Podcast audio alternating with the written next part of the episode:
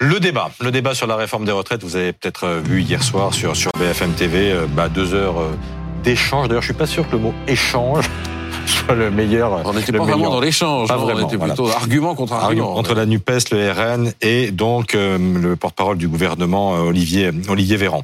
Euh, la NUPES et le RN qui ont annoncé hier vouloir régler le sort de la réforme des retraites en redonnant la, la parole aux Français. C'est leur proposition, c'est ce qu'ils demandent par un référendum. Oui, on les comprend, hein, les gros malins. Euh, 66% des Français sont opposés à la réforme selon notre dernière euh, enquête ELAB pour BFM TV. Ben, du coup, redonner la parole aux Français, ça serait un bon moyen à la fois de, de faire tomber la réforme, de faire tomber le gouvernement, de faire tomber, pourquoi pas, le président. On a du coup euh, assisté hier à, même à une bataille de paternité pour revendiquer cette initiative entre euh, l'insoumise Mathilde Panot et le président du Rassemblement national, Jordan Bardella.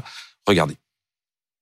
Je souhaiterais peut-être là que les oppositions se mettent d'accord. Est-ce que dans l'intérêt du peuple français, on est capable de signer ensemble un texte qui mettrait cette réforme des retraites à l'avis du peuple français par un référendum Nous avons d'ores et déjà déposé une motion référendaire avec la NUPES. C'est ceux qui, à la fois, ont déposé les premiers et qui sont aussi les plus nombreux en termes de députés. Or, nous sommes 151 à la NUPES, vous êtes 89 au RN. Donc, comme d'habitude, lorsque nous avons examiné des motions de censure, c'est celle de la NUPES qui va être examinée en premier. Bon, c'est pas euh, la paternité, mais est-ce que ça a une chance d'aboutir, cette Bah, histoire de référendum? si vous additionnez les 151 de la NUPES plus les 89 du RN, ça fait pas euh, la majorité, à supposer que tout ce monde-là vote ensemble. Et même si vous y ajoutiez, je dis bien au conditionnel, les LR, ce qui ne sera pas le cas, eh bien, le- la motion référendaire, parce que c'est une procédure particulière, sera ensuite transmise au Sénat, et puis ce sera ensuite au président euh, d'en décider. Or, sans surprise, la majorité y est évidemment opposée. Écoutez la réponse d'Olivier Véran hier, toujours sur le plateau de BFM TV.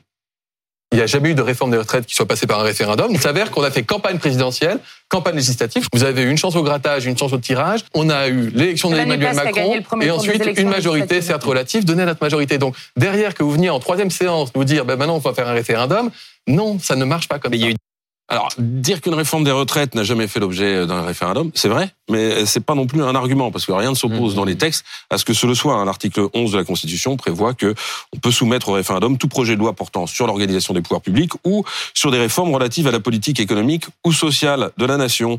Et ben là, avec les retraites, évidemment qu'on y est, hein, dans une réforme euh, relative à la politique économique et sociale. Mais revenons à l'idée initiale. À Organiser un référendum, ce serait pas une bonne idée? Bah, j'en suis pas convaincu. Euh, je suis pas convaincu que ce soit la bonne méthode pour réformer les retraites pour plusieurs raisons. D'abord, parce que le résultat est couru d'avance. Euh, à partir du moment où on demande des efforts supplémentaires aux Français, il n'y a aucune chance que cette réforme sacrificielle, et c'en est une, hein, comme toutes les réformes des retraites, euh, soit adoptée par référendum. Donc autant pas faire la réforme.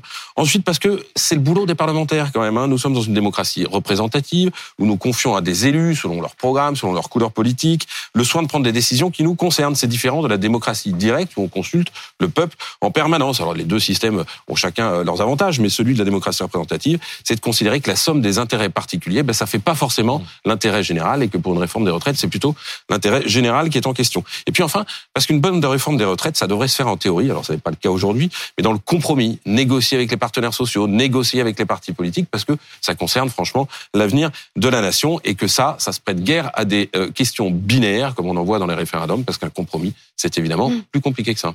Merci Mathieu.